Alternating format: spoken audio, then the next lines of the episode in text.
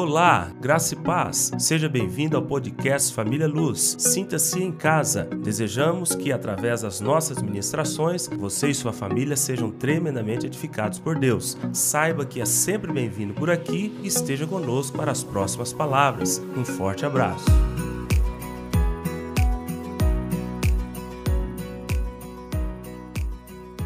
O tema da nossa palavra hoje é os dois Pedros em nós e o amor imutável de Deus por nós. Todos conhecem o apóstolo Pedro, discípulo de Jesus? Pois é, o tema hoje está relacionado à vida dele, nós vamos refletir um pouquinho sobre a vida deste homem. E o tema é esse: os dois Pedros em nós. Existem duas personalidades petrinas, vamos dizer assim, né? Dentro de mim dentro de você. Você vai perceber isso daqui a pouco. Por que, que eu quero falar de Pedro hoje? Eu quero pegar as duas essas duas personalidades dele, essas duas fases da vida de Pedro, que envolve um tempo antes dele encontrar com Jesus e outro tempo depois dele se encontrar com Jesus, e também perceber junto com você o amor de Deus contínuo, imutável por este homem. Então, hoje a nossa reflexão vai girar em torno disso. Eu quero compartilhar com você é, a respeito do Pedro antes de Jesus e do Pedro depois de Jesus. E vamos perceber juntos a diferença é, na vida destes dois Pedros, destes dois homens. E vamos perceber também o amor de Deus contínuo, o tempo todo voltado para ele, voltado para Pedro, assim também como está voltado para você nesta manhã. Então, a nossa palavra vai girar em torno disso neste culto de hoje, ok? O primeiro Pedro é o Pedro antes de se encontrar com Jesus, antes de aceitar o chamado de Jesus, de fazer uma aliança com Jesus, de confessá-lo como Senhor e Salvador. Então esse é o primeiro Pedro, quero falar um pouquinho dele. Como que seria esse Pedro? Como que viveu esse Pedro? Como que é uma pessoa sem Jesus? Como que vive uma pessoa sem ter uma aliança com Jesus? Como que vive uma pessoa que ainda não reconheceu Jesus como Senhor e Salvador? Porque Pedro não nasceu convertido. Pedro não nasceu crente. Pedro não nasceu discípulo. Pedro não nasceu apóstolo. Ele se tornou por uma ação de Deus na vida dele. Ele aceitou um convite de Jesus um dia, mas Pedro teve um período pré-Cristo antes de Jesus. Pedro foi mundano. Pedro foi um homem ímpio. Assim como todos aqueles que ainda não fizeram aliança com Jesus, não confessaram o Senhor Jesus ainda como Senhor e Salvador. Veja bem, não estou falando daquelas pessoas que simplesmente creem que Deus existe. Esse tipo de crença é, não serve, não é, não é a forma de crer bíblica. Você simplesmente crê que Deus existe, é, esse tipo de crença não vai te levar para o céu. Presta atenção, isso aqui é sério. Você simplesmente crê que Deus existe, esse tipo de fé é uma fé morta. Inclusive a Bíblia fala sobre os dois tipos de fé: a viva e a morta. A operante, a que transforma, a que te aproxima de Deus, e uma que não produz nada na sua vida. Você crê que Deus existe, mas você vive a vida independente dele, longe dele, sem reconhecer ele. Você vive a sua vida do jeito que você acha que tem que viver. Tem muitos nessa, nessa posição. Então veja bem, eu estou falando de uma fé viva, uma fé operante, uma fé que transforma, uma fé que te reconcilia com Deus, que te traz para Deus, uma fé que produz transformação. Essa é a fé bíblica. Essa é a fé necessária para aquele que ainda não teve o contato com Jesus. Tem muitas pessoas hoje em dia que se escondem por detrás deste engano aí, dizendo: ah, não, eu creio que Deus existe e eu sei que simplesmente pelo fato de eu crer eu sou salvo. Cuidado, cuidado. Entenda a Bíblia de maneira correta. Interprete a Bíblia de maneira completa.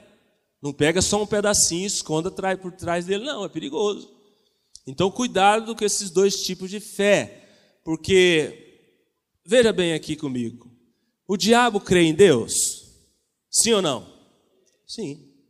A própria Bíblia diz que o diabo crê, então o diabo é crente. Agora o diabo é salvo? O diabo é transformado? O diabo é, é gente boa, Gilberto? O diabo é, é homem de Deus? Não, mas ele crê, ué. Ele crê e treme. A Bíblia diz. Ele sabe que ele é Deus, ele reconhece Deus. Mas ele não é salvo, ele não é transformado. Pelo contrário, ele é um, o arquirrival inimigo de Deus, e meu e seu. Então, cuidado com o tipo de fé que você acha que você tem e talvez você esteja escondendo por detrás dela, achando que está salvo, que tem a vida eterna. Muito cuidado com isso. Hoje nós vamos esclarecer um pouquinho a respeito dessas questões profundas. Então, Pedro foi um homem que um dia não creu, foi um homem que um dia viveu distante de Jesus. Pedro foi um homem que um dia deu muito problema, mundano, carnal.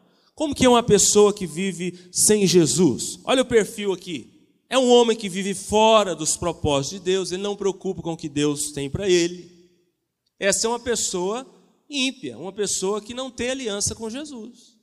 Uma pessoa que não reconhece ele como Senhor. Uma pessoa que não crê corretamente. Uma pessoa assim é uma pessoa dominada pelo pecado. O pecado domina essa pessoa.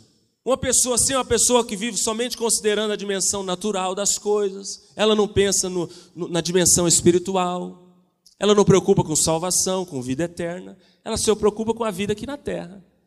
E deixa eu te falar um negócio: a vida aqui na terra é só um parêntese do que Deus tem para nós, sabia disso?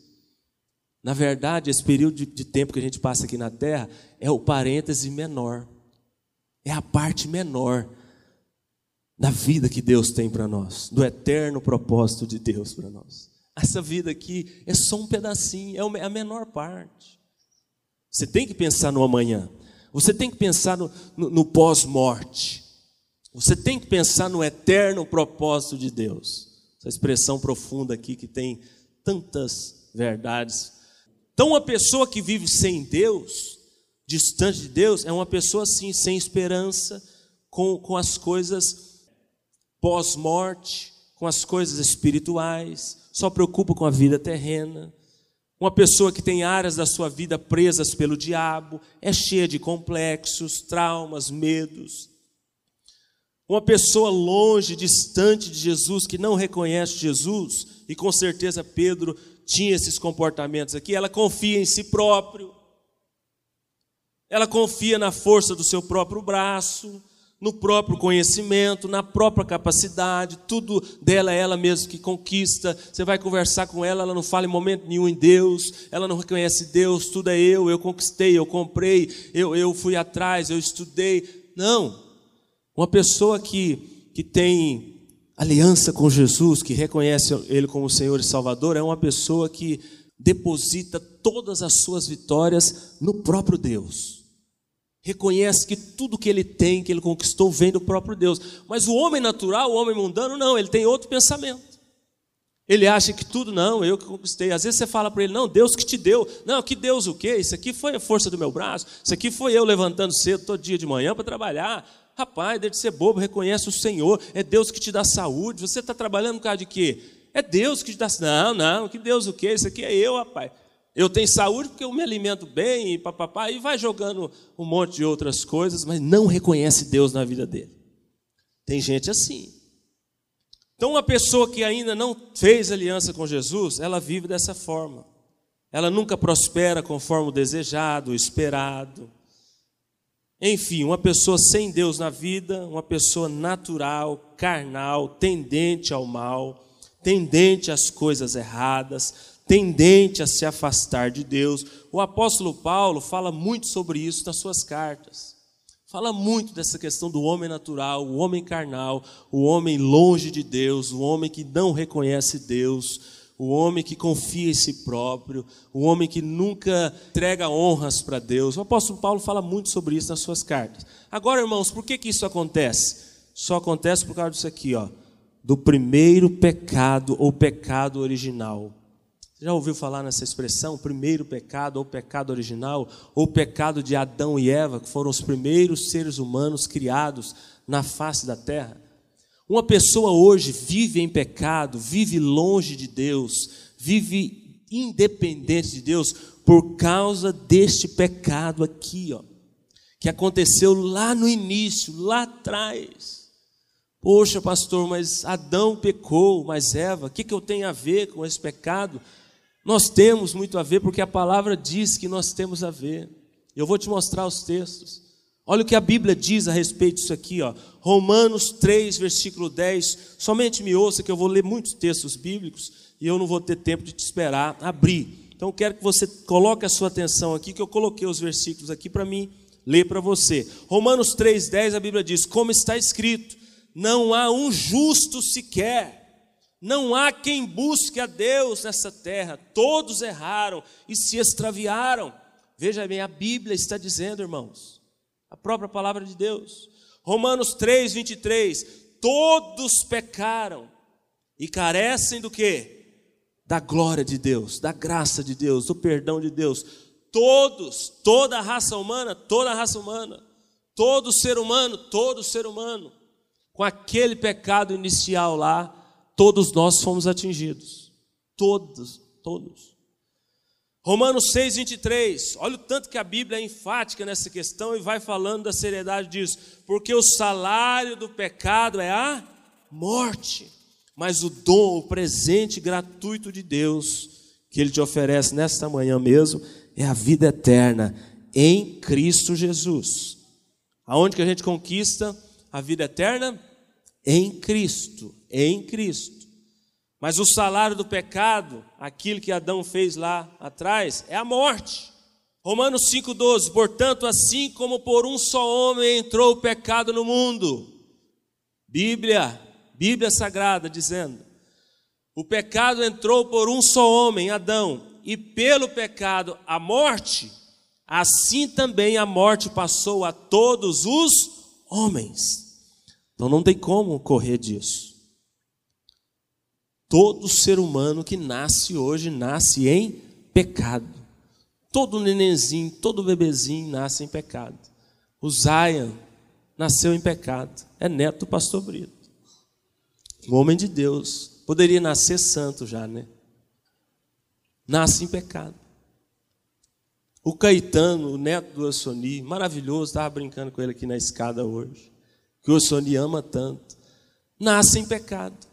Um dia, o Zaia, o Caetano, os demais bebês da igreja, terá que ter um encontro com Jesus para nascer de novo, receber a natureza de Deus, ser transformado e passar a andar com Jesus.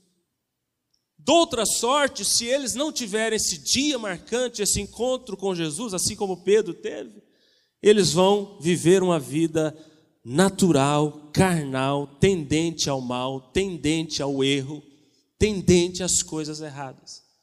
Então, por causa daquele primeiro pecado, é que existem hoje muitas pessoas que estão vivendo no pecado, distantes de Deus, não querem saber de Deus, indiferentes à graça, ao favor, ao amor de Deus, por causa daquele pecado.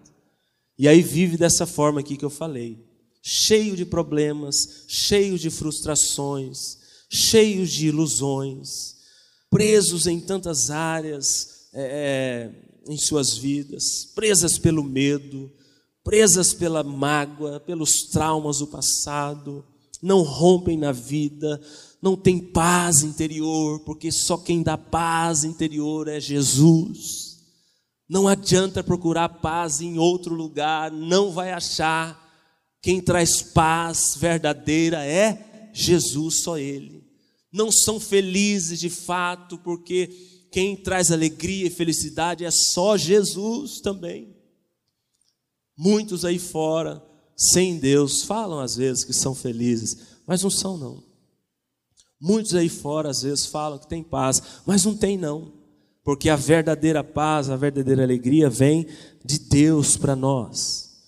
Então, uma pessoa vive essa realidade, assim como Pedro viveu, por causa deste pecado. Pedro também nasceu em pecado. E esse primeiro perfil desse Pedro é o mesmo perfil que um dia eu tive. Um dia eu fui carnal, natural, mundano, ímpio. Eu nasci em pecado também. Um dia eu tive que ter um encontro com Jesus, assim como Pedro, para ser transformado. Um dia eu vivi essa realidade aqui, ó.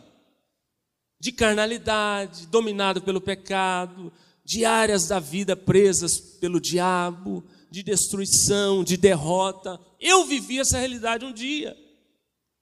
Você que também é, um dia teve que ter um encontro com Jesus, antes deste encontro, você viveu essa realidade, eu tenho certeza disso.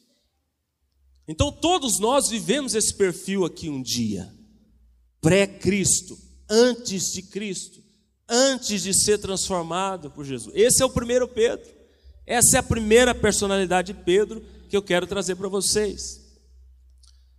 Mas, irmãos, é, qual que é o perigo de tudo isso? Olha aqui o tanto que isso aqui é sério. Qual é o perigo para quem vive nessa realidade? Abra os seus ouvidos aí para que o Espírito Santo fale com você. Uma pessoa assim, o espírito dela está separado de Deus, está morto espiritualmente. É essa expressão que a Bíblia usa. Está sob a ira de Deus. Essa expressão a Bíblia usa também.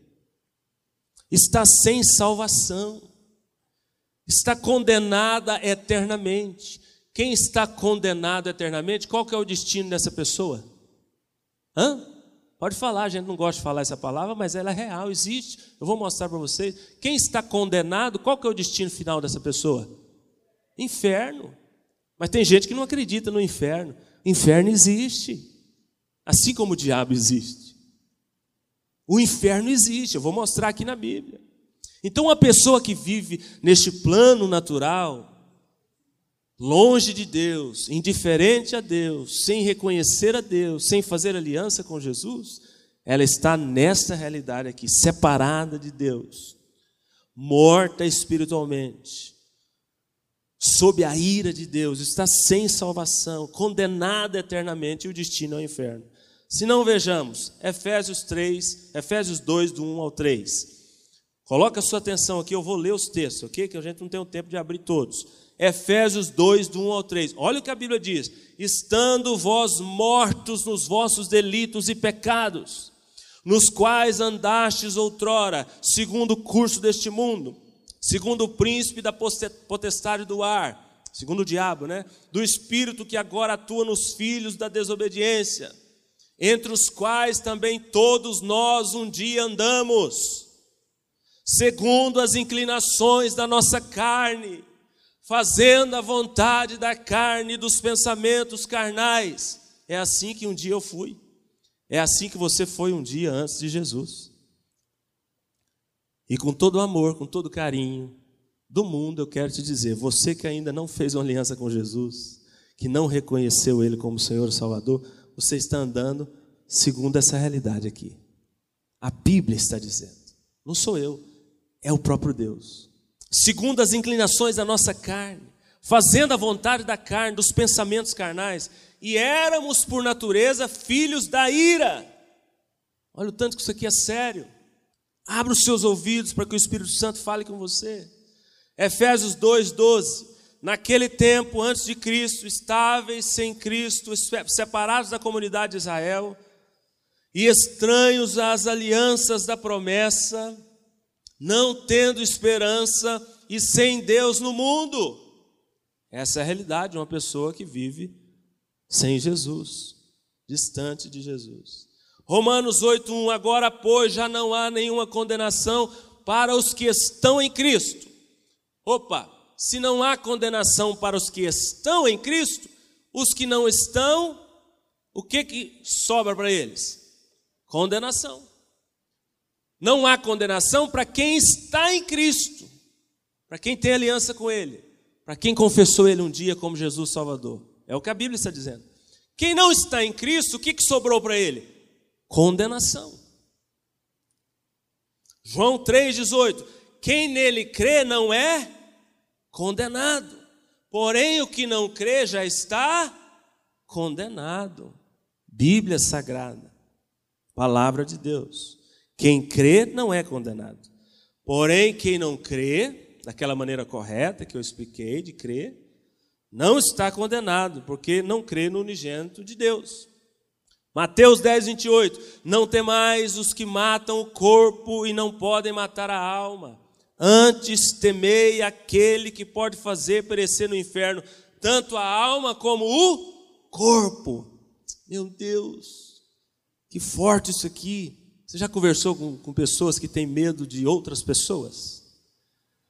Mas a Bíblia está dizendo que nós devemos temer, na verdade, o Criador de todas as coisas, aquele que te criou, aquele que nos criou.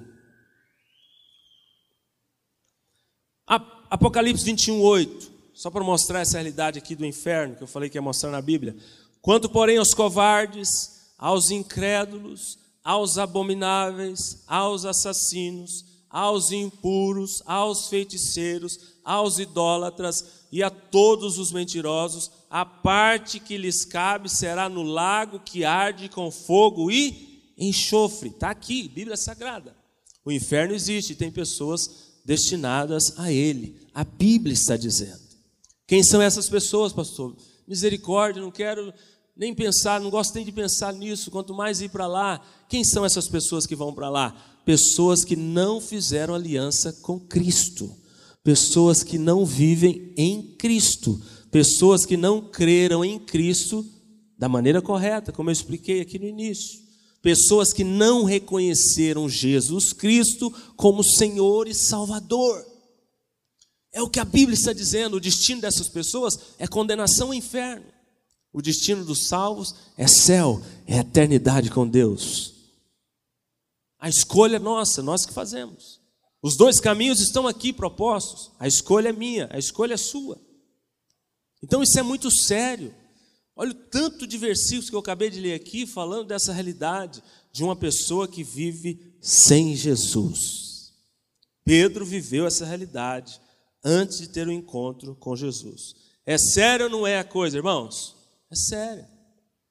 Porém, entretanto, todavia, assim como Jesus estava com os olhos voltados para Pedro e teve um encontro maravilhoso com ele, o primeiro encontro, nós vamos falar de dois hoje. O primeiro está registrado em Lucas capítulo 5. Assim como Jesus estava com os olhos voltados para Pedro, desejando resgatar Pedro, chamando Pedro, amando Pedro, Jesus também está com os olhos voltados para você hoje, aqui nesta manhã. Jesus, hoje, nesta manhã, também está te chamando. Jesus, hoje, aqui nesta manhã, também quer te resgatar. Jesus, hoje, aqui nesta manhã, quer te dar a oportunidade de fazer uma aliança com Ele. Para que você seja livre de toda essa realidade aqui, terrível que a gente acabou de mostrar. Jesus já tinha intenção de resgatar Pedro. Jesus amou Pedro e ama você hoje, aqui agora. Jesus chamou Pedro que estava perdido e te chama hoje, aqui agora. O que Jesus fez com Pedro lá no passado, Ele pode fazer com você hoje, aqui agora, se tão somente quiseres, desejares. Olha só o que a Bíblia diz. Mais palavra de Deus. Efésios capítulo 1, do 3 ao 7. Eu li os textos aqui mostrando a a realidade triste de uma pessoa longe, distante de Deus. Agora, olha os textos que eu vou ler aqui mostrando a realidade maravilhosa de alguém que se rendeu a Cristo Jesus um dia. Efésios 1, 3 ao 7, a Bíblia diz: Bendito Deus e Pai de nosso Senhor Jesus Cristo, que nos tem abençoado com toda sorte de bênçãos espirituais em Cristo Jesus. Assim como nos escolheu nele antes da fundação do mundo. Pedro tinha, Deus tinha propósito com Pedro antes da fundação do mundo. Deus tinha propósito com você, pastora Maria, antes da fundação do mundo. Por isso que você está encaixado no eterno propósito de Deus. Deus tem planos com você que está aqui hoje nos visitando, desde a fundação do mundo. Deus já te conhecia antes de você nascer. Deus já estava com os olhos voltados para você antes de você existir, assim como ele estava com Pedro. E ele nos escolheu para sermos santos e irrepreensíveis nele, e em amor nos predestinou para ele, para adoção de filhos por meio de Jesus Cristo. Segundo a sua boa vontade, nos predestinou para ele, para sermos filhos por meio de Jesus Cristo. Tudo gira em torno de Jesus Cristo. Veja bem, segundo o beneplácito da sua vontade, para o louvor da glória da sua graça, que ele nos concedeu gratuitamente no seu amado Filho, Jesus Cristo, no qual, Jesus Cristo, temos a redenção pelo sangue, pelo seu sangue, a remissão dos pecados, segundo a riqueza da sua graça.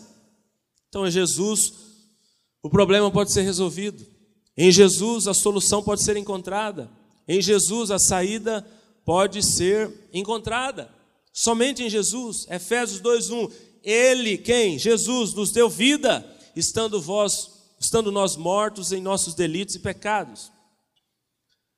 Mas Deus, sendo rico em misericórdia, por causa do grande amor com que nos amou, e estando nós mortos em nossos delitos, lá no passado, nos deu vida juntamente com Cristo. Diga aleluia. Pela graça somos salvos, e juntamente com Ele nos ressuscitou e nos fez assentar nos lugares celestiais em Cristo Jesus, para mostrar nos séculos vindouros a suprema riqueza da Sua graça e em bondade para conosco em Cristo Jesus, porque pela graça sois salvos, mediante a fé. E isso não vem de vós, é dom de Deus, não de obras, para que ninguém se glorie. Verso 13, do mesmo capítulo de Efésios 2: Mas agora em Cristo Jesus, vós que antes estáveis longe, fostes aproximados pelo sangue de Cristo quem está sem Cristo, lembra que eu falei? Está distante de Deus, está separado de Deus espiritualmente. É o que a Bíblia diz. Mas em Cristo, a pessoa pode ser aproximada de Deus pelo sangue que foi derramado na cruz.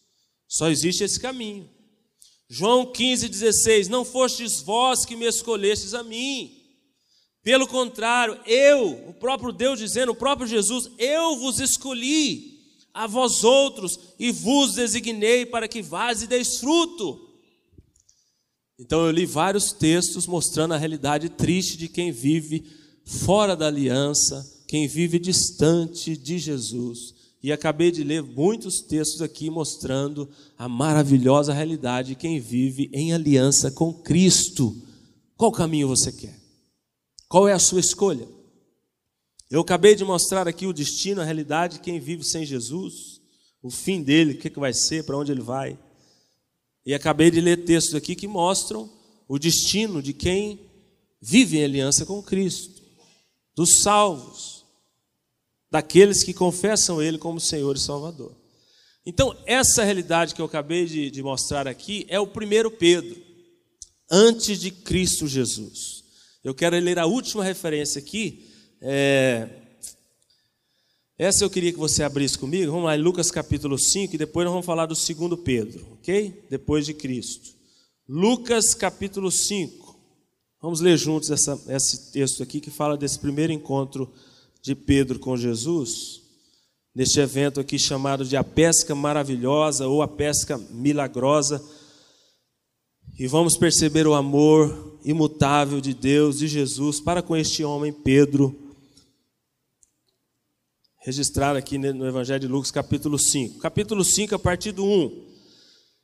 Aconteceu que ao, apertá-lo a multidão para ouvir a, a, palavra de Deus, estava ele junto ao lago de Genezaré, e viu dois barcos junto à praia do lago, mas os pescadores, havendo desembarcado, lavavam as redes. Entretanto, entrando em um dos barcos, que era o de Simão, Pedro, né, pediu-lhe que o afastasse um pouco da praia, e assentando-se ensinava do barco a multidões, as multidões. Quando acabou de falar, disse a Pedro, Simão, Simão é Pedro, tá? Faze-te ao largo e lançai as vossas redes para pescar. Jesus falou para ele: afasta um pouquinho da beirada do lago, vai mais para o fundo. Essa expressão aí, faz, faze-te ao largo, significa isso. Respondeu-lhe Pedro: Mestre, havendo trabalhado toda a noite, nada apanhamos, mas sob a tua palavra lançarei as redes. Isso fazendo, apanharam grande quantidade de peixes e rompiam-se-lhes as redes. Então fizeram sinais aos companheiros, foram e encheram ambos os barcos, a ponto de quase irem a pique. Olha que alegria desses pescadores aqui, passaram a noite inteira sem pegar nada e, sob uma palavra de Jesus, encheram o barco que ele estava quase afundando. Esse é o sonho de todo pescador, né, pastor Josias? Verso 8: Vendo isto, Simão Pedro prostrou-se aos pés de Jesus, dizendo: Senhor, retira-te de mim porque sou pecador. Olha um detalhe importante aqui no verso 8. Jesus chamou Pedro, Jesus entrou no, no, barco de Pedro, Jesus encontrou com Pedro, Jesus deu uma palavra para Pedro, Jesus operou um milagre aqui neste momento, na vida de todos os discípulos e na vida de Pedro. E Pedro, neste momento, reconheceu Jesus como Senhor. Olha o verso 8. Vendo isso, Pedro prostrou-se aos pés de Jesus. O que nós mais precisamos na vida, irmãos, é nos prostrarmos diante dele é nos rendermos diante dele. Pedro fez isso aqui agora. Ele se prostrou, ele se rendeu e disse: Senhor, opa, reconheceu Jesus como Senhor. O que que você precisa para ser salvo? O que que você precisa para alcançar a vida eterna? Isso aqui, ó. Reconhecer Jesus, confessá-lo como Senhor e Salvador. E aí Pedro falou: Senhor, se afasta de mim, eu sou pecador. Interessante, Jesus estava com pensamento, sentimento exatamente o contrário. Jesus queria aproximar de Pedro e Pedro falando para ele: Não, afasta-te de mim. Pedro reconheceu que era pecador, reconheceu Jesus como Senhor e falou: Afasta-te de mim. Mas Jesus queria aproximar dele. Olha o que Jesus fala no verso 10: Bem como de Tiago e João, filho de Zebedeu, que eram seus sócios, disse Jesus: Quero destacar um negócio aqui também. Disse Jesus a Pedro: Não temas Doravante serás pescador de homens. Pedro se prostrou, se rendeu, confessou ele como Senhor e Salvador. Neste momento, Pedro se converteu. E Jesus falou para ele: Não temas, de agora para frente você vai ser pescador de homens. Essa expressão aqui, pescador de homens, significa, significa isso aqui, ó. O que Jesus estava querendo dizer é isso aqui: da agora para frente, eu vou cumprir os meus propósitos na sua vida. Da agora para frente, Pedro, você vai ser pescador de homens. Você vai influenciar, influenciar pessoas. Mas o que Pedro, o que Jesus estava querendo dizer para Pedro é: de agora em diante você vai, você vai se encaixar nos meus propósitos. De agora em diante você vai ter um novo estilo de vida. De agora em diante você vai viver em novidade de vida. Você me reconheceu, você se prostrou diante de mim. Então, olhe o olhar de Jesus, olhe o amor de Jesus voltado para Pedro e eu te digo nessa manhã, da mesma forma que Jesus amou este homem, chamou esse homem, resgatou esse homem, é, nunca esqueceu deste homem, nunca desistiu deste homem, Jesus também te chama nessa manhã. Jesus não desiste de você nessa manhã. Jesus quer aproximar de você nessa manhã. Se tão somente você se render a Ele, confessá-lo como Senhor e Salvador. Esse é o caminho. Não tem outra receita. Mas agora eu quero falar um pouquinho do segundo Pedro. O segundo Pedro é aquele que já está na caminhada com Jesus, que já se converteu. O primeiro não, esse aqui já se converteu, já estava na caminhada, já tinha reconhecido o Senhor como Salvador. Mas é uma pessoa que, mesmo nessa situação, passava por altos e baixos, tinha limitações, era inconstante às vezes na sua fé. Você que conhece a história de Pedro, você sabe que ele era inconstante cometia erros também, às vezes era carnal, era precipitado, ou seja, um homem que, mesmo após reconhecer Jesus, estava no processo, estava andando com ele, estava tornando um discípulo. E eu sei que tem muitas pessoas aqui hoje na igreja que já são convertidas. Nós temos muitos visitantes e temos muitos membros da igreja que já são crentes que você já está na caminhada com Jesus há muito tempo, que você já reconheceu Ele como Senhor e Salvador. Mas, assim como Pedro, você tem altos e baixos. Você às vezes é inconstante na sua fé. Você também às vezes comete erros infantis, às vezes é carnal, num momento ou no outro, dentro de casa, no casamento, com o filho, com o cônjuge. Às vezes é precipitado em alguma decisão, em alguma escolha. Ou seja, assim como Pedro, assim como nós, estamos no processo, estamos sendo trabalhados por Deus dia após dia. Quer ver? Eu vou mostrar alguns deslizes de Pedro é, para você, mesmo depois de reconhecer Jesus e já estar na caminhada com Jesus. Lucas 22, do 31 ao 33, olha o que a Bíblia diz: Simão, Simão, eis que Satanás vos reclamou para vos peneirar, provar, né? Como trigo. Eu, porém, roguei por ti para que não desfaleça. Pedro, porém, respondeu: Senhor, Estou pronto para ir contigo, tanto para a prisão como para a morte. Olha o tanto que Pedro era ousado, né? O Senhor Jesus fez um alerta para ele: cuidado, Satanás vai te provar. E ele falou: não, tranquilo, de boa, Jesus. Eu estou pronto para ir contigo, tanto para a prisão como para a morte. Mas Pedro fez isso? Não, nós sabemos que Pedro negou Jesus. E não foi só uma vez, não. Pedro negou Jesus.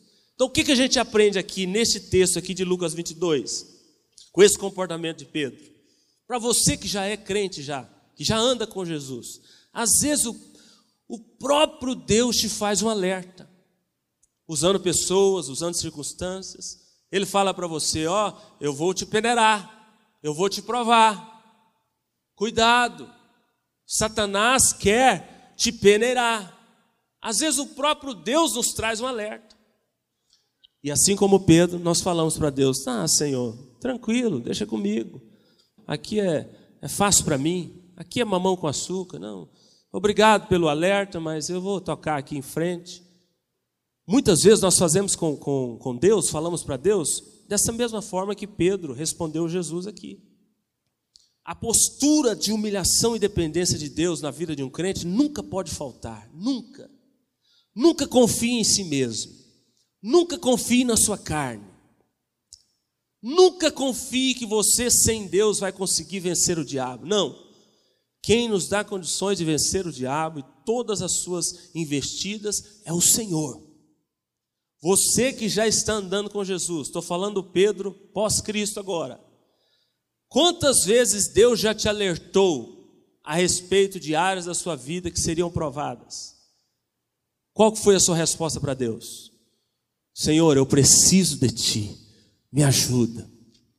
Eu quero enfrentar contigo.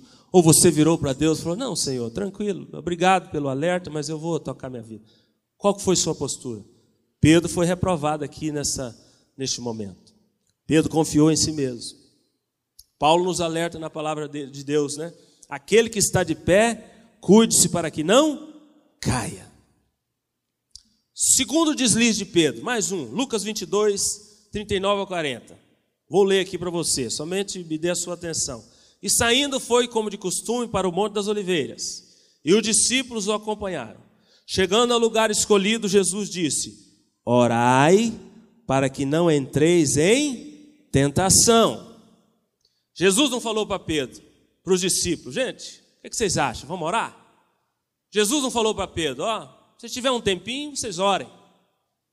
Jesus não falou para Pedro para os discípulos, ó, se, se vocês não estiverem ocupados com outras coisas, ore um pouquinho. Não, Jesus falou, orai para que não caiam em tentação. Cadê o texto aqui? Orai para que não entreis em tentação. Foi uma ordem. Foi uma ordem de Jesus. Você precisa orar, Pedro, porque senão você vai entrar em tentação. Mas aí no verso 45, levantando-se da oração, Jesus, ele foi ter com os discípulos. Chegando lá, o que, que os discípulos estavam fazendo? Dormindo, dormindo. Então, outro deslize de Pedro. Quantas vezes nós ensinamos isso aqui para a igreja? Quantas vezes o seu líder, o seu pastor? Essa igreja aqui é uma igreja que ora, uma igreja que lê a Bíblia. Se você faz parte dessa igreja mesmo, de todo o coração, você lê a Bíblia todos os anos, pelo menos uma vez, porque a gente ensina, instrui, estimula, entrega o plano de leitura, fala sobre oração. Quantas vezes você ouve essa, essa direção de Deus para você? Flávio, você precisa de orar. E às vezes a gente vai, ao invés de orar, nós vamos fazer tantas outras coisas diferentes. Júnior Teixeira, orai, orai. E às vezes a gente envolve com tantas outras coisas.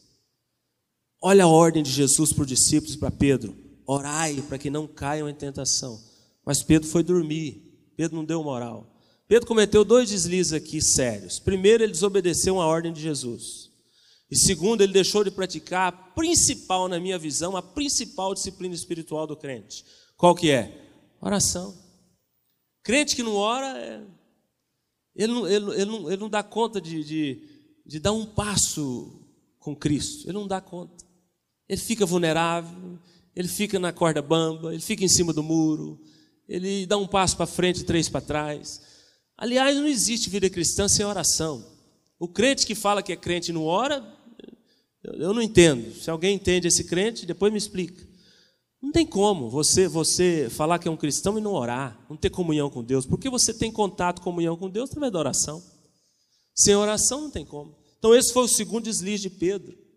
Um crente sem oração é, é um carro sem motor, sei lá, é um, um circo sem palhaço, é um avião sem asa, coisa desse tipo. Não tem como uma coisa sem a outra, não existe.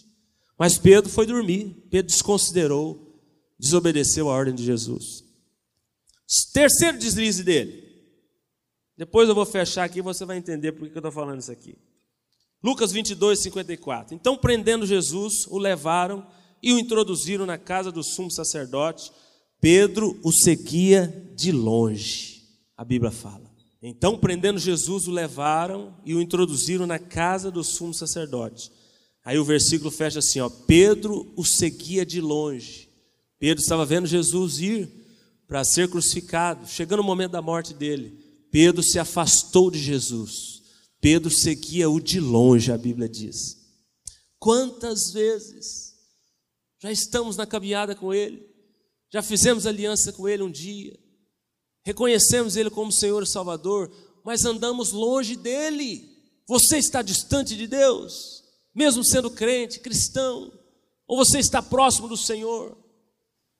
Tem quantas pessoas, irmão, a gente sabe que anda, são crentes, são salvos, mas estão andando distantes de Jesus, estão longe de Jesus. E isso é um perigo. O que é andar longe de Jesus? É quando outras, tantas outras coisas entram é, é, nesse espaço que, que existe entre você e Jesus. Quando Jesus, você está perto de Jesus, Jesus é o primeiro lugar na sua vida, no seu coração, nada toma lugar, nada entra no meio. Mas se você segue Jesus de longe, se você anda com Deus, mas de maneira distante, descompromissada, muitas outras coisas entram nesse espaço e te impede de aproximar de Deus. Seguir Jesus de longe é um perigo. Seguir Jesus de longe pode te levar à morte. Seguir Jesus de longe pode fazer desviar da fé. Seguir Jesus de longe, você vai, você vai ouvir muito mais aqueles lá de fora do que os que estão no caminho. Seguir Jesus de longe, o mundo vai te influenciar muito mais do que a Bíblia. Seguir Jesus de longe pode te adoecer espiritualmente. Pedro cometeu esse deslize aqui também.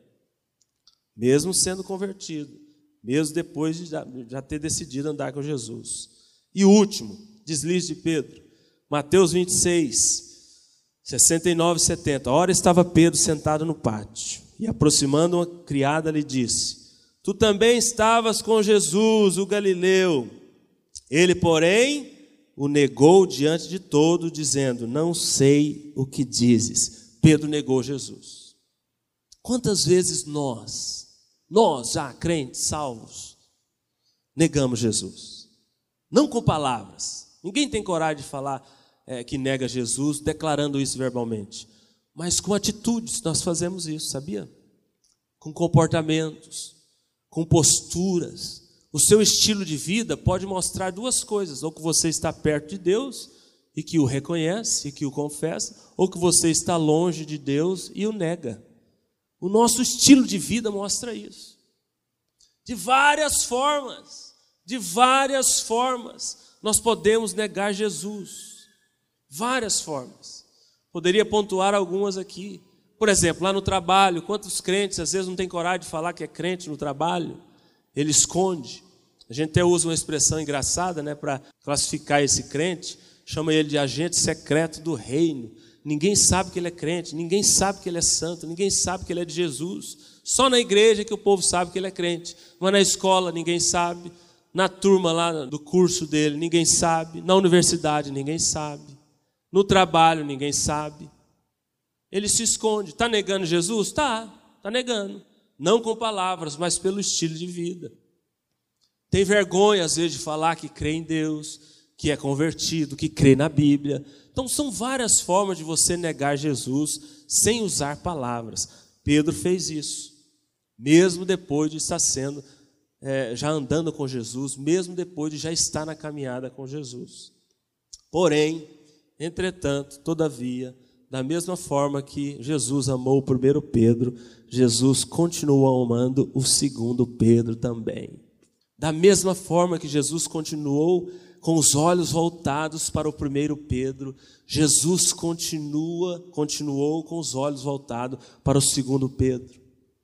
Mesmo negando ele, mesmo cometendo esses deslizes aqui, esses erros que a gente pontuou e que às vezes muitos de nós cometemos na caminhada, Jesus nunca deixa de estar com os olhos voltados para nós. Jesus nunca deixa de te amar.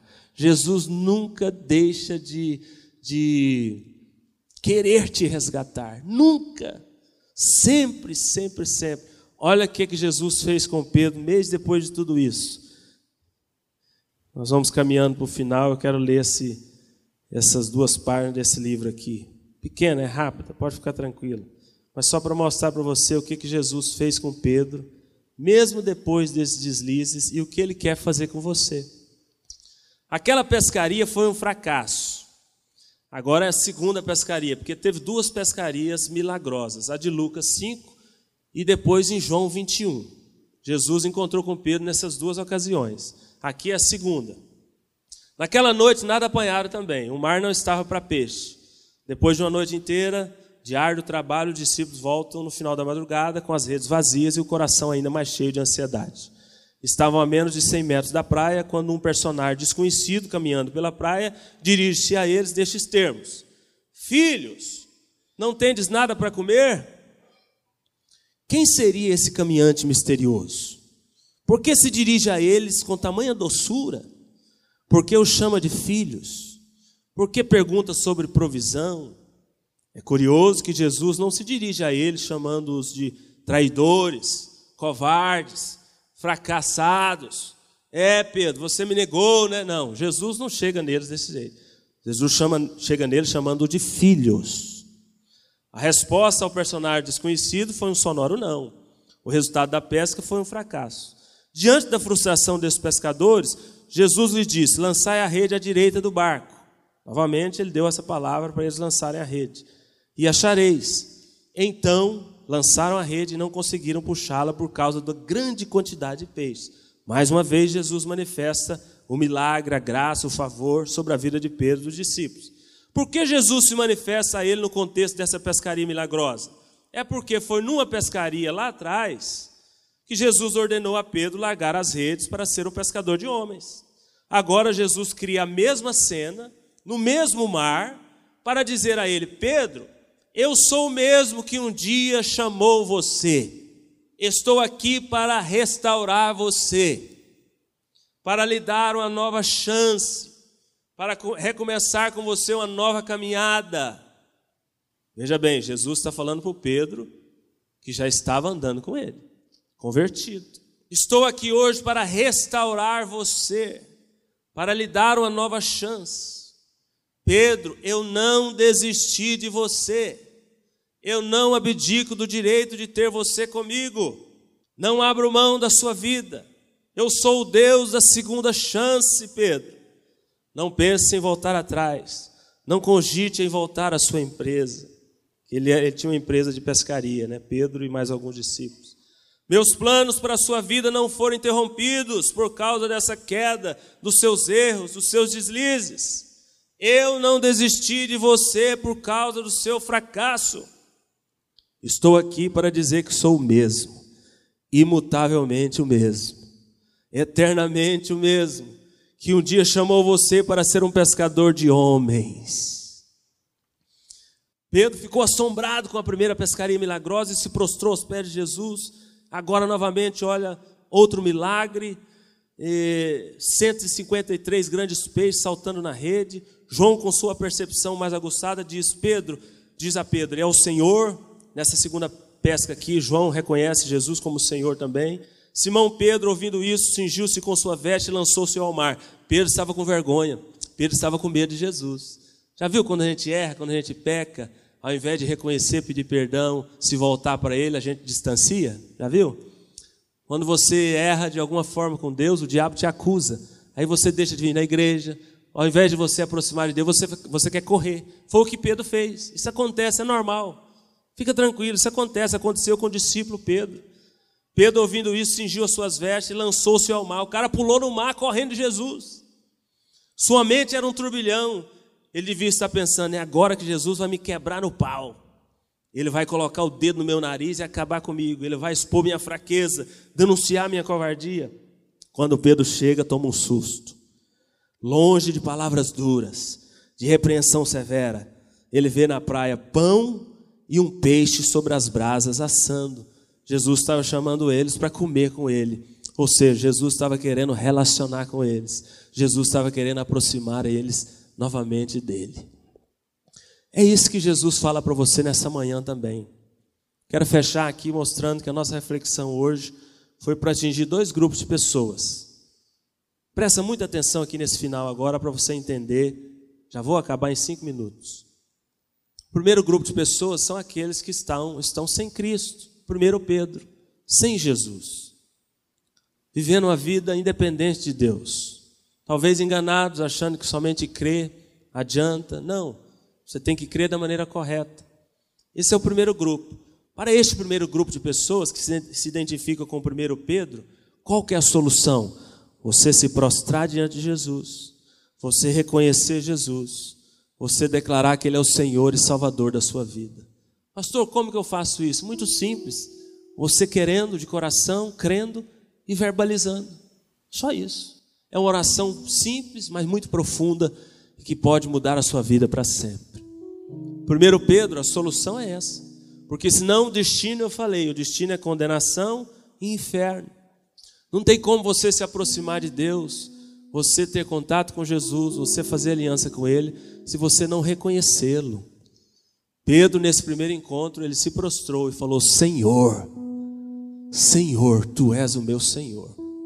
Você precisa fazer isso um dia na sua vida. Porque senão você corre o risco de passar o tempo todo aqui nessa terra e chegar no final e se perder, não alcançar a salvação, não alcançar a vida eterna e não ir para o céu. Mas o segundo grupo são os crentes. Talvez você esteja aqui hoje, mas esteja desanimado. Pastor, eu já ando com Jesus há tantos anos, mas eu tenho cometido tantos deslizes. Pedro cometeu, Pedro errou, Pedro era um discípulo. Nós erramos, nós somos falhos, mas mesmo a despeito de qualquer erro, Jesus fala para você hoje, nesta manhã, como ele falou para Pedro: Eu não desisti de você. Eu quero que você se aproxime de mim novamente. Eu quero restaurar você. Eu quero que você continue andando comigo. Eu não quero que você saia dos meus propósitos. Eu não quero que você volte para o mundo. Jesus fala isso também para você, nesta manhã que se identificou com o segundo Pedro. Bom, dessa forma, a conclusão que a gente chega de que Jesus é de que Jesus sempre em qualquer situação é a única solução. Não tem outra solução. Para aqueles que estão distantes, Jesus é o caminho, Jesus é a verdade, Jesus é a vida, Jesus é a salvação. Você que entrou aqui nessa manhã, ouviu essa palavra, eu te disse no início, Deus te trouxe aqui. Você não pode ouvir isso deixar entrar, sair daqui. Talvez seja a última chance sua. Talvez seja a última mensagem é, onde Deus está te chamando para perto dele. Você que está aqui também, já é um crente antigo.